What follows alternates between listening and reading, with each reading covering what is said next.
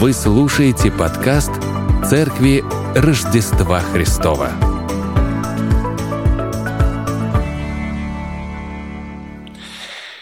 В предыдущем отрывке мы с вами читали о том, а, в прошлое воскресенье слышали здесь, что только верой происходит оправдание.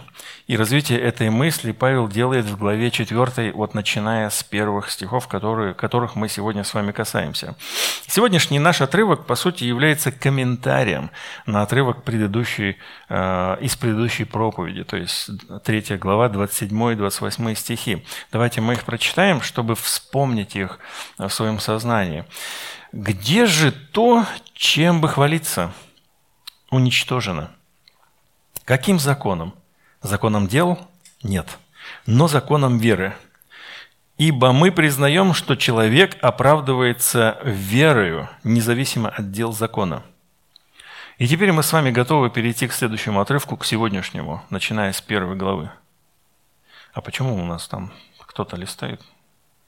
А, простите, я не сделал этот слайд. Ладно, хорошо. И теперь наш отрывок сегодняшний. Что же скажем? Авраам, а отец наш, приобрел по плоти. Если Авраам оправдался делами, он имеет похвалу, но не перед Богом. Ибо что говорит Писание? Поверил Авраам Богу, и это вменилось ему в праведность. Воздаяние делающему вменяется не по милости, но по долгу. А не делающему, но верующему в того, кто оправдывает нечестивого, вера его вменяется в праведность. Так и Давид называет блаженным человека, которому Бог вменяет праведность независимо от дел. Блаженны, чьи беззакония прощены и чьи грехи покрыты. Блажен человек, которому Господь не вменит греха. Что же скажем? Авраам, отец наш, приобрел по плоти. К сожалению, наш перевод таков, что складывается впечатление о поисках Авраама по плоти. Ну, то есть плотского уровня плотью. Ну, как мы различаем тех, кто живет и действует по духу, от тех, кто живет и действует по плоти. И вот, кажется, открываем этот отрывок и понимаем, что Авраам действовал по плоти. Может показаться, что вот он предпринимал попытки жить по плоти. И даже в комментариях можно прочитать э, что-то подобное. Открываем комментарии и читаем «Авраам ничего не приобрел по плоти», то есть через обряд обрезания. Это абсолютно не так. Это абсолютно не так, потому что по плоти, по плоти относится не к приобрел, а оно относится к наш пращур или праотец Авраам. И корректнее было бы перевести этот отрывок следующим образом. Что же, скажем, приобрел Авраам, отец наш по плоти? Становится понятней. Отец по плоти это значит, что апостол Павел говорит от имени иудеев, и говорит он иудеям. Все аргументы его базируются на писаниях, обетованиях и истории израильского народа, которые он понимает как откровение Бога. Как вы замечаете, он часто цитирует псалмы, пророков, и дальше это будет ну, довольно-таки часто, потому что он реинтерпретирует все. Он и закон э, реинтерпретирует, то есть Второзаконие 30 главу особенным образом. Мы еще не раз к этому вернемся. И в предыдущих стихах апостол заявлял, что оправдание не отдел, но веры. Только что мы с вами прочитали. «Ибо признаем, что человек оправдывается верою, независимо от дел закона». И вот примером оправдания в Писании является отец народа израильского, мы его тоже сейчас называем своим отцом, да, по вере, Авраам. Также Авраам важен, так как ему даны были обетования. Вспоминаете, мы говорили об этом. Аврааму были даны обетования, что в нем благословлятся все народы. И именно от Авраама родился Иисус Христос, в смысле по линии этой. И именно в Иисусе Христе, в истинном Израиле и благословился, благословились все народы, весь мир – в следующем стихе Павел использует риторическую форму. Мы к ней сейчас подойдем, э, э, второй стих.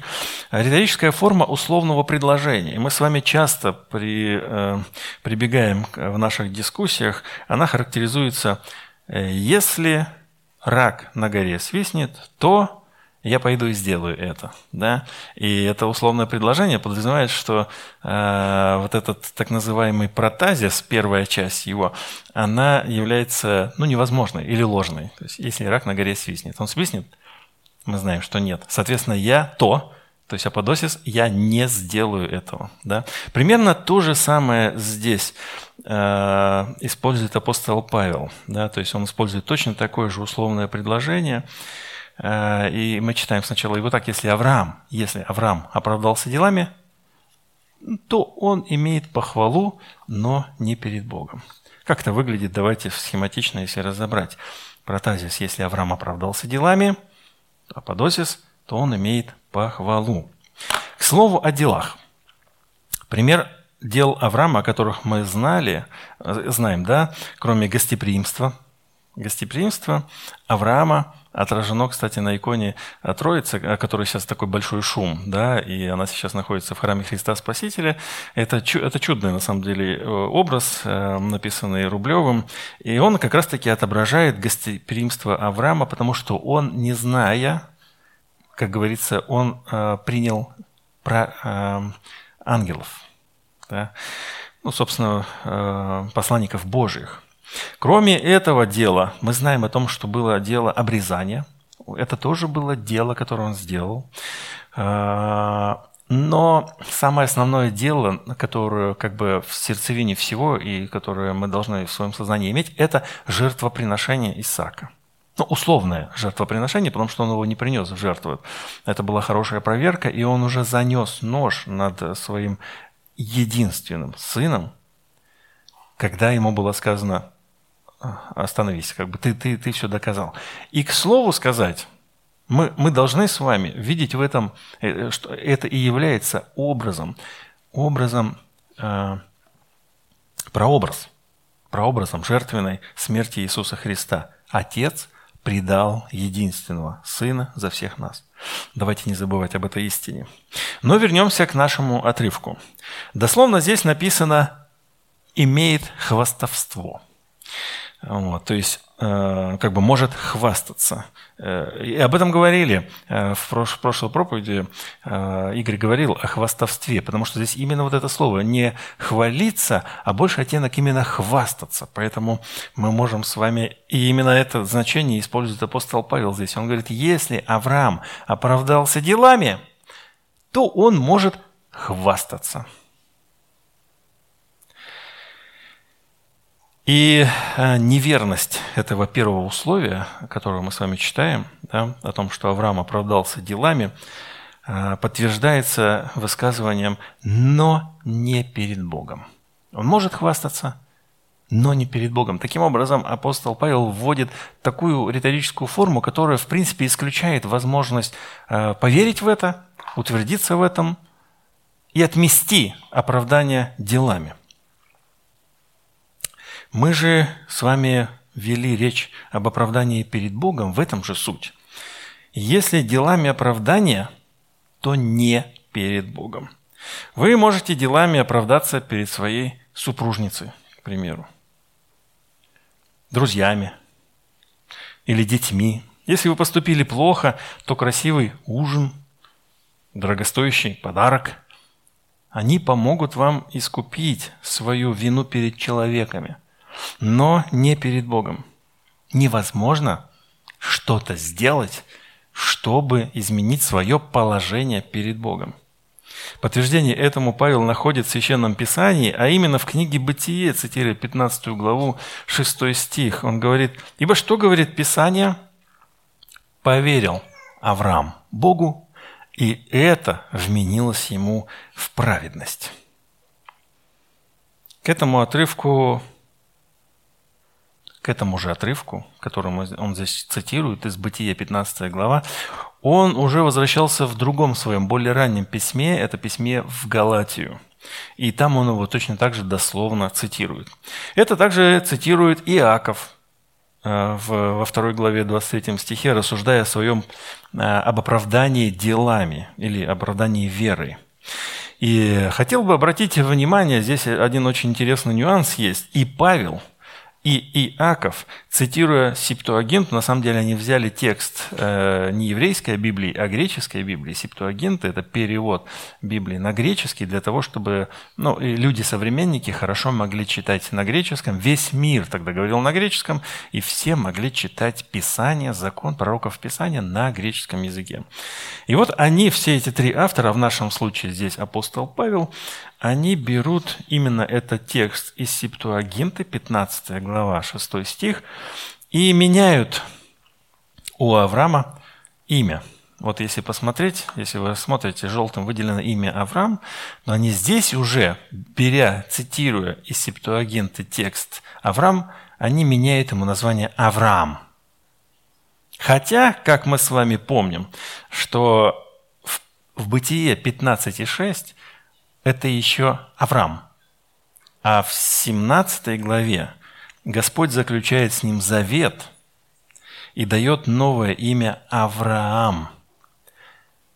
Это уже 17 глава, помните, когда он сказал, приготовь мне животных, разрежь их на половиночку, положи здесь, здесь, и мы с вами заключим договор.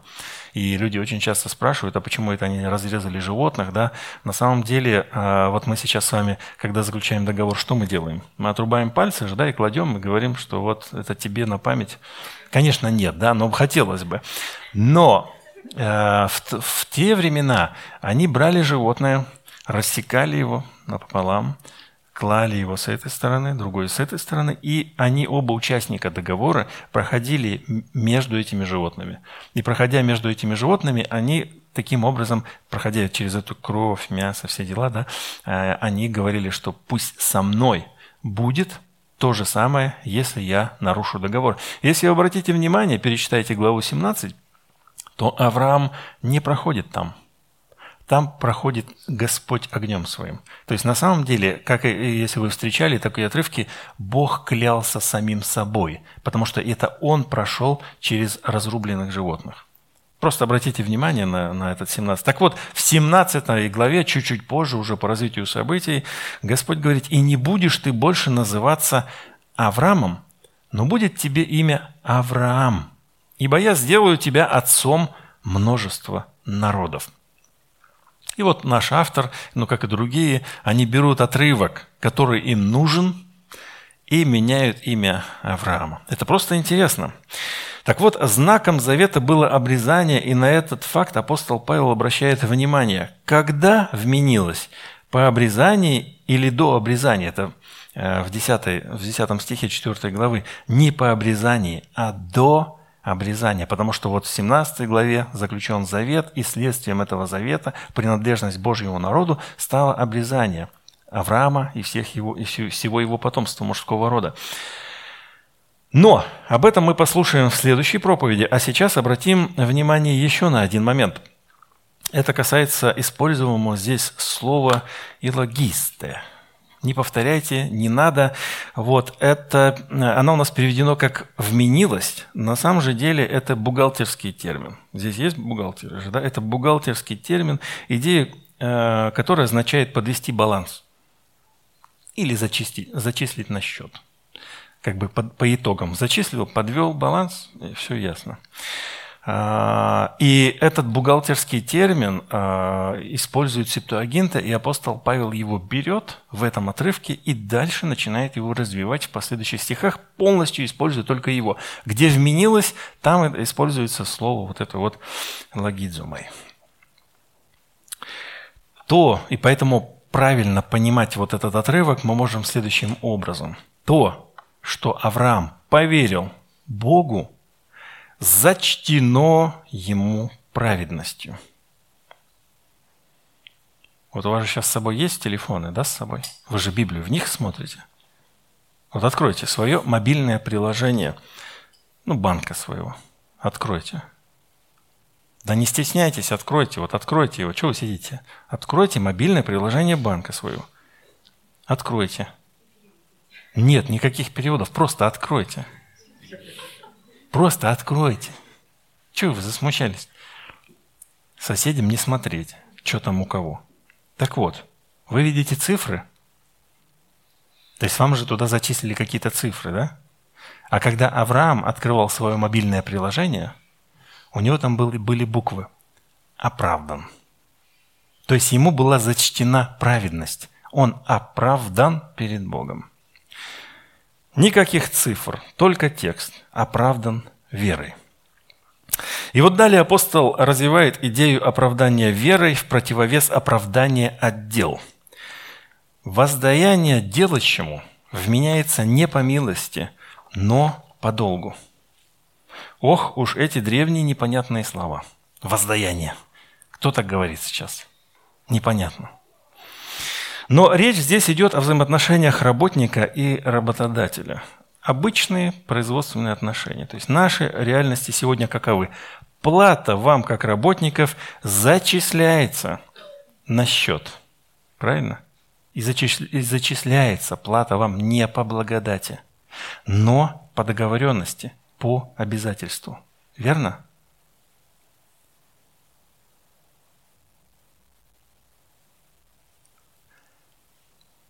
А не делающему. Но верующему, это следующий отрывок, но я хочу здесь остановиться. Вот здесь вменяется, это тоже зачисление, то же самое слово. Зачисляется. Вы же знаете прекрасно, да? То есть вы пошли на работу, о чем-то договорились, за какую-то сумму работать, контракт заключить, все что угодно. И вот эту сумму вам вносят на ваш счет, расчетный счет организации или ваш личный счет – потому что по, обяз... ну, по обязательству, по долгу это по обязательству. И этим самым апостол Павел говорит, что заработать, э, то есть плату ты можешь получить как обязательство, все правильно.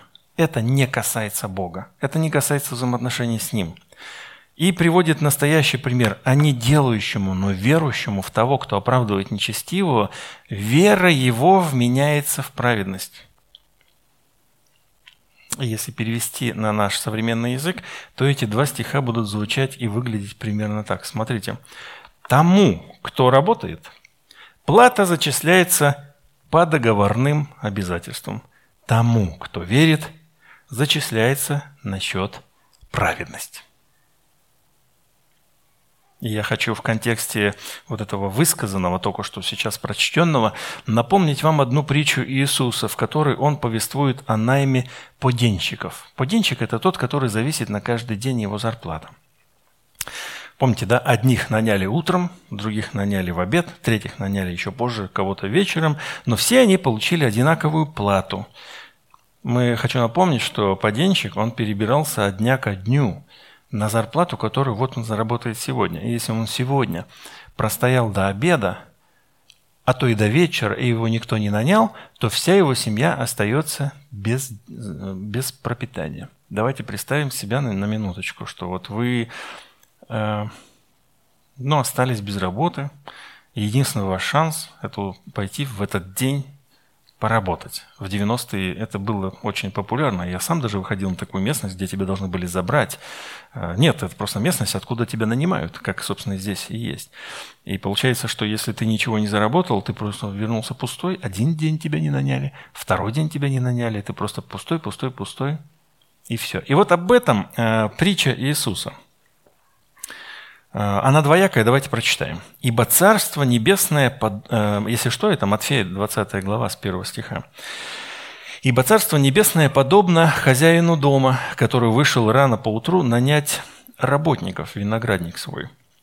И, договорившись с работниками по динарию на день, послал их вино, виноградник свой». Договор. Присутствует здесь именно договор. Выйдя около третьего часа, он увидел других, стоящих на торжище праздно. Торжище – это то место, как раз-таки, где люди нанимались. И зашел он на сайт, как он там называется это? Хедхантера, да? И Работа.ру. И смотрит, праздно висят там вакансии. Да?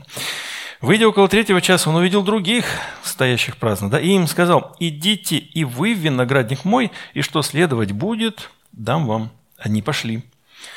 А, здесь автор а, осознанно упускает, что следовать будет. Он конкретно договаривается с каждым из них, что с ему будет следовать. Опять выйдя около шестого и девятого часа. На самом деле, что такое шестой час? Шестой час – это 12 часов. Потому что начало здесь, э, вот в этом время исчисления начинается с 6 часов утра. То есть третий час дня – это 9 часов, шестой час дня – это 12 часов, и девятого часа – это уже 3 часа. Сделал тоже. Наконец, выйдя около 11 часа, 11 – это 17 часов вечера, почти темно уже – кто был да, в тех местах хотя бы близко, тот понимает, что там действительно в 6 часов уже давным-давно светло, но и темнеет значительно раньше. То есть в 17 часов уже там, ну, часика может быть. Ты еще успеешь поработать, солнце тебе точно мучить не будет. Так вот он выходит под конец дня вообще, ну, считай, вот, э, не знаю, по нашему времени в 10 часов вечера так-то. И скоро стемнеет. Или у нас уже не темнеет.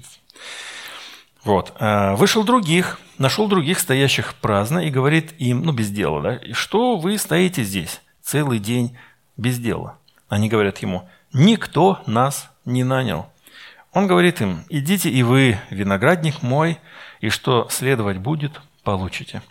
Когда же наступил вечер, говорит господин виноградника управителю своему, позови работников и отдай им плату, начав с последних до первых. И пришедшие около одиннадцатого часа получили по динарию. Пришедшие же первыми думают, опа, они получили по динарию, но мы-то работали больше, мы же получим больше. Но не получили, и они по динарию. И получив, стали роптать на хозяина дома. То есть вдруг они, и хозяин дома стал обязан больше. И говорили, эти последние работали один час – один час – это тех, кто в 17 часов нанял. Но вы можете себе представить, вы пришли по денщикам, вы пришли утром, в 6 часов утра, условно говоря, да, начали работать, вас палило солнце, вы, вот, вот виноград вы убирали, всякие там вещи делали, наступает уже солнце ушло, и приходят еще одни работники. Их нанимают, вернее, нанятые, и все, и с ними начинают расплачиваться, и им дают динарии. То есть ровно 100 тебя, и ты думаешь такой, да этот хозяин вообще красавчик, посмотрите, значит, нам он даст не динарий, значит, он нам даст больше. Неоправданные ожидания здесь рождаются в сердце, и тогда им дают по динарию. И, и, и все, весь мир перевернулся и рухнул. Как так? Ты что? Он же в ответ сказал одному из них, друг, я, видимо, руководителю профсоюза, который прибежал, да, я, я не обижаю тебя, не за динарий ли ты договорился со мной? Договорные обязательства. Договорились за динарий? Получили динарий. Возьми свое и пойди. Я же хочу дать этому, последнему, то же, что и тебе. Разве я не властен в своем делать, что хочу, или глаз твой завислив от того, что я добр?» И вот в этой притче э, сочетаются и обязательства, и благодать. Те, кто, придя поработать в прохладное время, получили сумму дневного дня.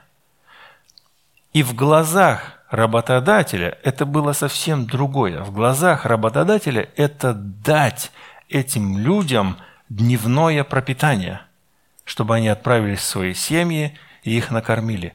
В глазах других работников это была несправедливость вопиющего характера. Нам этого не понять. И поэтому к этой притче много звучит претензий вот этих вот, потому что она отражает характер Бога, и претензия именно такая, да как он может так поступать? Если это Бог, то почему? И, и вот раз, э, дискуссии расходят, он тогда должен был заплатить больше, или договориться с этим заплатить меньше, да как он может, и так далее, и так далее. Но на самом деле претензия ведь не к притче, а к Богу, мол, так не делается. Ага, так он нас и послушал, да, отмерять нам так, как мы хотим благодать Он дарует нам. Так во что же верить надо? Вот вопрос. Во что же надо верить? Давайте прочитаем еще раз отрывок 15, э, в пятом стихе. «Верующему в того, кто оправдывает нечестивого». Или можно допустить такой дословный перевод. «Верующему в оправдывающего нечестивого». И вот хотелось бы остановиться на таком имени Бога, как оправдывающий нечестивого. Здесь Павел использует такое специальное слово, которое говорит о том, что это имя. И дополнение он использует в форме тоже прилагательного специальным таким э, обозначением, артиклем, который выделяет его особенно. Таким образом, здесь выделяется оправдывающий нечестивого. Таким образом, э, выделяется сам вид нечестивого человека. Возможно, это указание на Давида, о котором мы читали в, предыдущем, в предыдущих отрывках, где, помните, он э, раскаивался, и, мы читали, и Павел цитирует псалом, э, когда он раскаивается в грехе блудодеяния и убийства Урии. И позже, здесь сегодня мы точно тоже будем слушать псалом Давида о том, как он раскаивался. Помните, он говорит, я молчал, и было мне тяжело. А возможно, это указание на каждого читающего и слушающего эти строки сейчас. Нечестивый. Ведь бывает в нашей жизни, когда нам кажется, что нет нам прощения. Но мы бы с вами не, не простили бы. Никогда. Или ты сам в очередной раз как-то поступил так, за что тебе уже было стыдно. И ты уже, тебе было стыдно, ты уже просил прощения у Бога, ты получал, казалось бы, это прощение, и ты совершаешь снова это, этот поступок, и такой думаешь, не, меня ж разве можно простить? Мы уже принимаем решение за Богом. Меня ж разве можно простить? Одним, конечно, из распространенных и самых печальных грехов является грех прелюбодеяния. Если муж и жена согрешили таким образом, то они сталкиваются с нежеланием и невозможностью получить прощение своего мужа или жены. Это накладывает свой отпечаток и на восприятие себя перед Богом. Можно ли оправдаться перед Богом? Ты такой, нет. Если ты не можешь простить согрешающего, то и Бог не может. Если тебя не могут простить, то и Бог не может, понимаете? И тут мы читаем, что это возможно. Это возможно, если ты веришь в этого самого оправдывающего нечестивого. Ведь часто бывает такое, мы сами отвергаем прощение. Поэтому, ну потому что желаем помучиться, пострадать. Я сейчас не о том, когда мы кого-то не прощаем и желаем, чтобы они помучились и пострадали. А бывает так, что мы еще и сами мучаемся и страдаем за свои грехи. Я же виноват. Я не могу, я должен помучиться, я должен пострадать. А что это значит? Это значит, что мы пытаемся таким образом искупить свое нечестие. То есть постараем, стараемся оправдаться делами. Понимаете, сколько сложных этих моментов в, оправдании вообще. А Павел говорит, нужно верить в того, кто оправдывает нечестивого. И вот это э, прилагательное, которое здесь использует апостол Павел, оно очень сильное. Оно очень сильное а, в, контексте Ветхого Завета. А, оно используется очень часто, там 194 упоминания, когда речь идет о нечестии, о крайнем нечестии вообще. А в Новом Завете его всего 9 раз а, вспоминается, и все это в посланиях в посланиях. В Евангелии почему-то ни одного разу не упоминается, в деяниях ни одного. Все время в посланиях, и отсыл идет именно на нечестие. Очень, очень мощное слово. Нечестивый – это, наверное, когда ты можешь посмотреть на человека, который педофил, изменил жене и украл еще много денег. Не знаю еще, как можно сказать. То есть настолько нечестивый. И вот это слово обозначает вот, вот эту всю низость, которую только можно отразить в человечестве. Вот иногда вы смотрите на кого-то, смотрите сверху вниз – Потому что вы хорошие, а они плохие. Вы же не грешите, а они грешники. Вы поступаете правильно, а они жутко. Вот они нечестивые, а вы молодцы. Еще однажды Павел использует его в своем послании в Рим. Это чуть-чуть позже мы тоже к этому будем возвращаться. 5 глава 6 стих. «Ибо Христос, когда еще мы были немощны, в определенное время умер за нечестивых». И здесь в этом отрывке чуть-чуть позже, мы все с вами, все люди, названы слабыми и нечестивыми. Веришь ли в оправдывающего нечестивых? Если да, то праведность будет зачислена на твой счет. один нюанс давайте еще отразим. Здесь нам бы не упустить из виду а, противопоставление верующего делающему. На самом деле, на самом деле перевод «делающий» некорректен, потому что для делающего э, есть совсем другое слово. Давайте я вам не буду говорить какое, просто оно есть другое слово. «Делающий». Но есть слово, которое он использует еще и до этого, говоря о вот этих взаимоотношениях работодателя и работника, «работающий». Прям слово конкретно обозначает работающий. Я не знаю, почему переводчики здесь выбрали такое, такое слово, да? Э, а смысл вообще-то просто работающий. И апостол Павел не зря выделяет именно не, де, не вот это слово, но тот, кто делает, но тот, кто зарабатывает. Речь о тех, кто зарабатывает. Потому что, и здесь это слово используется в причастии продолженного вида, то есть постоянно работающий, то есть не постоянно раб, зарабатывающему, но постоянно верующему в того, кто оправдывает нечестивого, вера его зачисляется – благодаря его вере зачисляется праведность. Можно так. Это значит, что апостол Павел осознанно противопоставляет тех, кто пытается заработать оправдание, тем, кто получает оправдание верой. Идея заработать оправдание настолько сильна, что несмотря на ясное учение об оправдании верою, она постоянно преследует церковь. И мы с вами должны вести бой с этой бедой прежде всего в своем сознании. Анализируйте себя. Чем мотивированы вы? Почему вы делаете то или другое? Не является ли это попыткой заработать оправдание? Почему вдруг вы начали молиться больше? Не пытаетесь ли вы оправдаться? Почему вы вдруг стали больше поститься? Не, являете, не хотите ли вы побольше сделать? Почему вы стали жертвовать чуть-чуть больше? Не, являете, не хотите ли вы заработать? Вы почувствуете этот момент, ваша мотивация, когда вы хотите что-то сделать для Бога чуть-чуть больше. Мотивация э, от чего исходит? Из любви, потому что вы возвращаете любовь Ему, либо и заработать. Но знаете, чуть-чуть больше молитв совершить. Вот я людям дарю четкие свои, да, и они, может быть, начинают больше молиться. А, заработали уже себе чуть-чуть больше или нет? Так оно не работает. Потому что мы всегда сползаем на делание.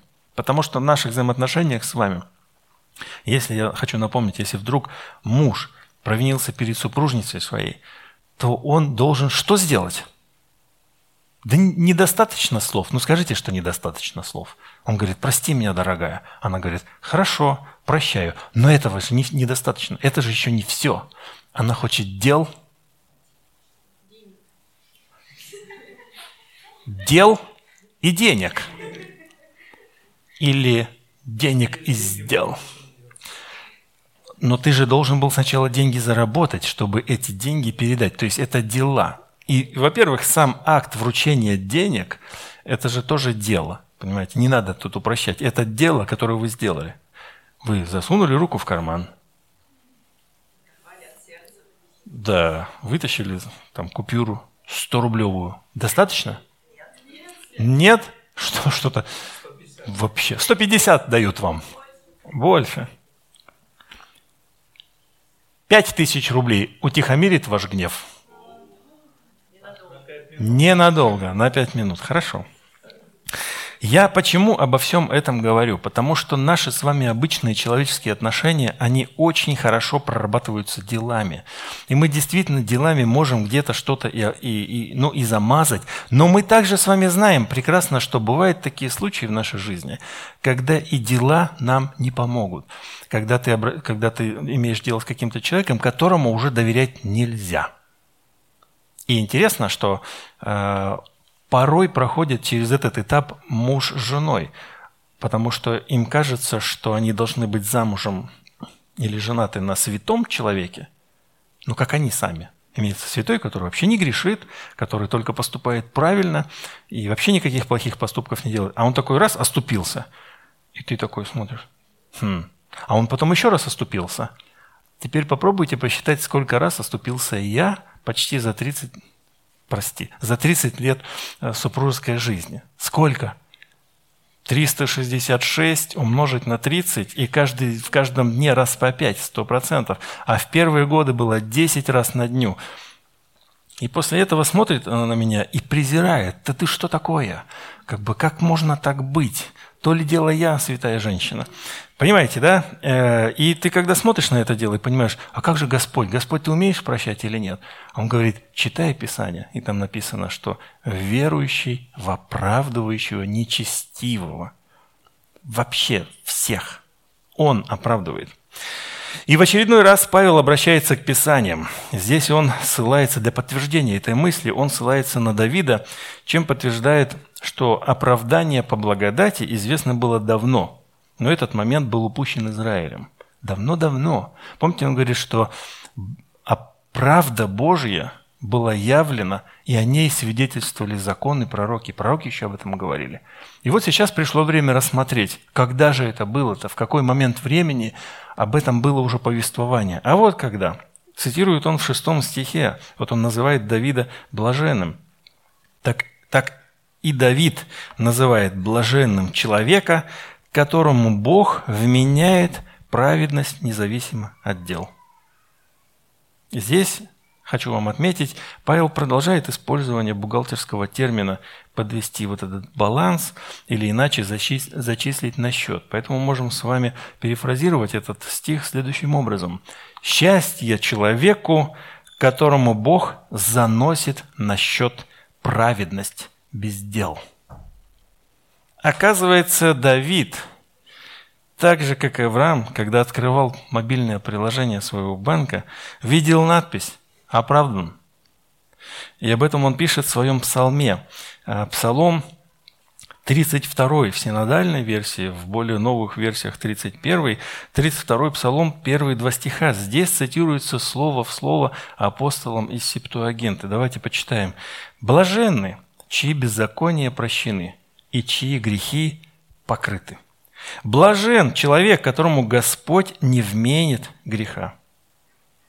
Вот мы с вами здесь снова имеем дело с восточной поэзией.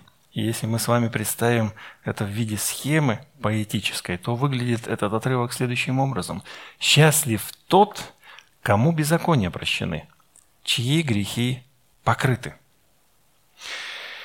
Слово, которое попадает а, сюда в послание из Септуагента, я напоминаю, что они берут все Септуагенту, э, греческий перевод, и цитируют его у себя. И в частности здесь апостол Павел. Слово, вот это, которое вы здесь видите, оно используется один раз всего лишь. И означает оно и как его проиллюстрировать можно следующим образом. Давайте я вам расскажу одну историю, и вы примерно, может быть, поймете. Хотя кто читал мой телеграм-канал, тот понимает, в чем смысл этого покрытия. Да?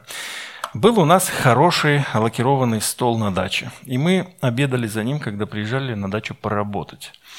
Работали мы на даче каждые выходные лето, а лето на югах долго длится, да, поэтому мы были там часто. И вот однажды кто-то, очень может быть, что это был я, Скорее всего, это был я, потому что косячил в нашей семье в основном я, так как я был младший, да, даже если я не косячил, то косячил все равно я.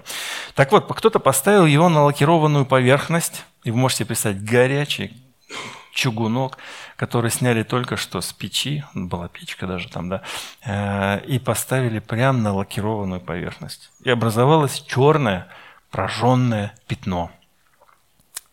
После этого стол обзавелся скатертью. Вот какое значение у этого слова «прикрыть», чтобы не было видно. Давид называет счастливым человека, кому простили его беззаконие и прикрыли его грех. И вот один из отцов церкви так прокомментировал этот, этот отрывок. То, что прощено, не удерживается в памяти. И то, что покрыто, не открывается, и по этой причине ни в малейшей мере не вменяется нам. Приведенный апостолом Павлом отрывок Псалма 32 говорит о том, что прощение грехов является сопутствующим э, для оправдания. Напомню, что под оправданием здесь, где мы с вами читаем послание в Рим, понимается не состояние. Оправдание – это не состояние, это положение. Это статус. Если оправдан, переведен в состояние оправдан, то и грехи прощены.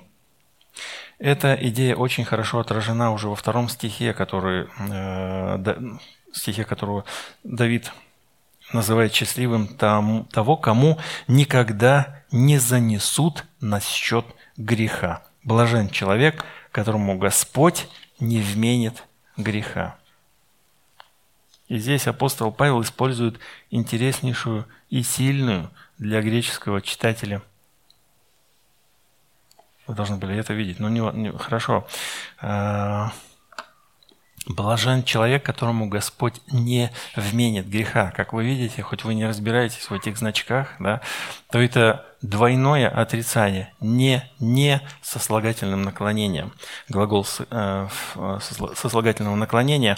И таким образом читающий, он точно понимал, что это невозможно. То есть это абсолютное исключение будущего события. Поэтому он говорит, блажен человек, которому Господь никогда, вы послышите, никогда не зачислит греха.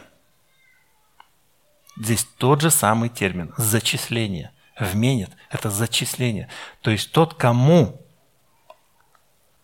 тот, который человек откроет свое мобильное приложение и видит там буквенное выражение «оправдан», вот этот человек счастлив –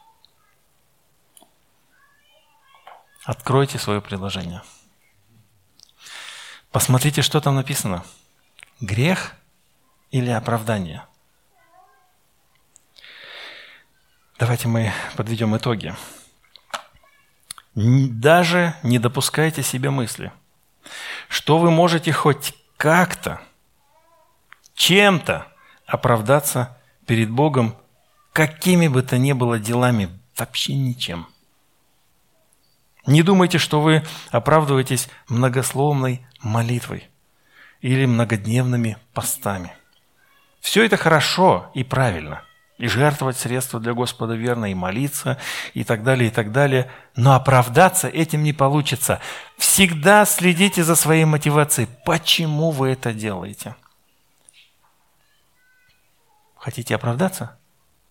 Если вы хотите отдать Богу должное, это хорошо – если вы хотите оправдаться, ну знаете, вот вы просто проанализируйте свои действия вообще вчера, сегодня, позавчера, когда вы молитесь, когда вы пред Господом молитву даже совершаете, когда вы молитесь Ему и чем, о чем-то просите.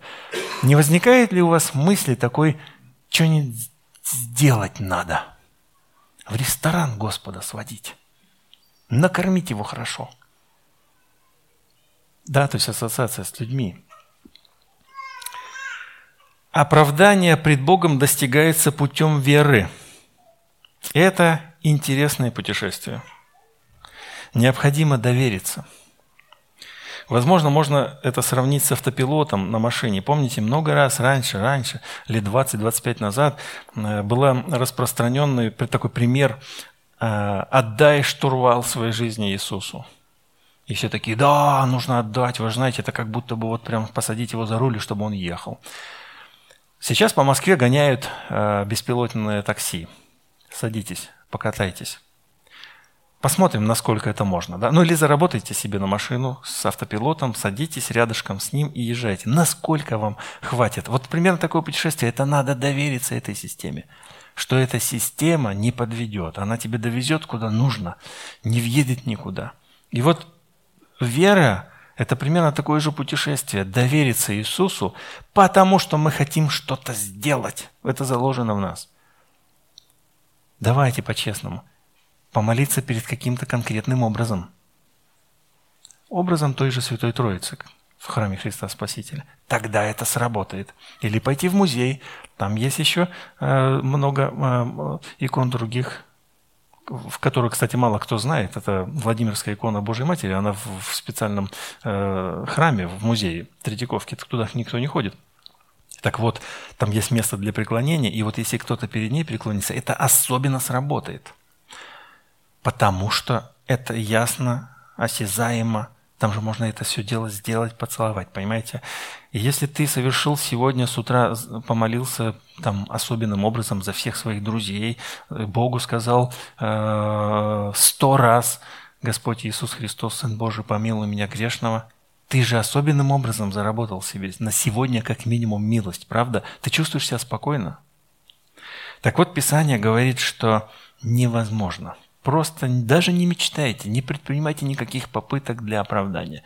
Для служения Богу, да, и об этом мы будем с вами говорить, но не для оправдания. Не думайте, что вы можете раз так, чтобы посмотреть в небеса с чистым сердцем, с чистыми руками и сознанием, чтобы посмотреть после какого-нибудь, ну, как ты повел себя, может быть, нехорошо, сказал что-нибудь не то, э, и так вот поднять глаза на небо. И ты думаешь, что перед тем, как поднять глаза на небо, ты должен руки помыть, глаза прочистить и потом только Господу поднять. Это не так работает. Верить нужно в оправдывающего нечестивого. И особенно это проверяется в такие моменты, когда ты сам себя ненавидишь. Когда бесы нашептывают тебе, какой, какой ты мерзкий. Был такое, когда они тебе на ухо нашептывают. Ты хочешь, чтобы Бог тебя сейчас простил? Ты только что сделал вот это. Ты что, ты, ты мерзость настоящая. Как ты хочешь? На что ты рассчитываешь? И вот в этот вот как раз-таки момент, когда тебя убеждают, что ты мерзость, вот в этот самый момент тебе нужно поверить, что Бог, оправдывающий нечестивого. Верить в Него, вот именно в Него. Когда ты не находишь в себе сил простить своего партнера, который тебе изменил, к примеру, да, потому что ты не можешь, или потому что он не может. И это зацикленный вариант. Ты не можешь простить свою жену, потому что она по-своему поступает все время. Да? Или муж постоянно, который тоже что-то делает по-своему и, и не учитывает твои интересы. И ты достиг в своем браке такого состояния, когда ты уже не можешь его прощать. И и здесь грань. Почему проблема во всем этом деле? Потому что ты начинаешь Бога точно так же понимать. Потому что ты начинаешь Бога видеть не, оправ... не способного оправдать нечестивым, а совсем другого. Ты, ты начинаешь, ты не знаешь в этот момент Бога, ты вообще в другую сторону смотришь. Так вот, Бог, оправдывающий нечестивого, это тоже продолженный вид действия, как здесь есть. Просто поверьте мне, слово так обозначает. Он на постоянной основе оправдывает нечестивого. Он этим занимается постоянно. Если у вас есть какая-то проблема в этом, вы вот сегодня склоните голову, и он вас оправдает. Доверьтесь ему, и он вас оправдает. Тебе нужно просто довериться. И просто поверить в это. Открой свое мобильное банковское приложение и посмотри, что там. Если там написано «грех», то теперь ты знаешь, что нужно сделать. Тебе необходимо припасть к ногам Христа, оправдывающего нечестивого. И это сделать можно в любой момент времени. Главное, чтобы было вот здесь желание, что Господь, хочу оправдаться. И это касается не только тех, кто давным-давно в вере, те, кто христианин, крещен по вере, живет с Богом хорошо долгие годы. Это касается Э, вернее, это касается всех, тех, кто и Бога не знает, и тех, кто вроде как с Ним давно. Почему? Потому что замывается представление о Нем.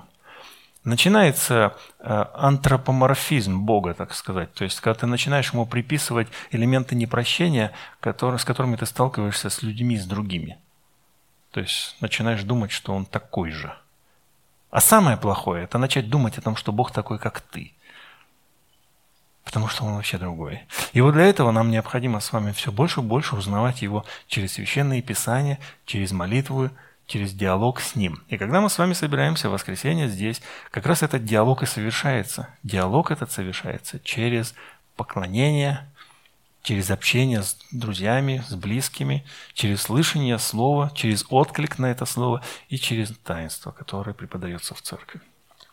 А сейчас я предлагаю подняться и вставши помолиться, и еще мы споем одну песню для Господа.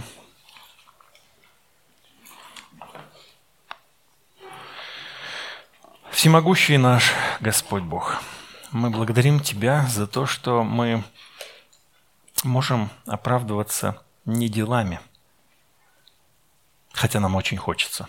Нам очень хочется измерить, измерить ту долю своих дел, которые мы совершаем для Тебя, чтобы чувствовать себя спокойно. Мы хотим заработать оправдание пред лицом Твоим. Мы хотим больше сделать, больше пожертвовать, больше приобрести чего-то. Мы хотим делать, делать, делать.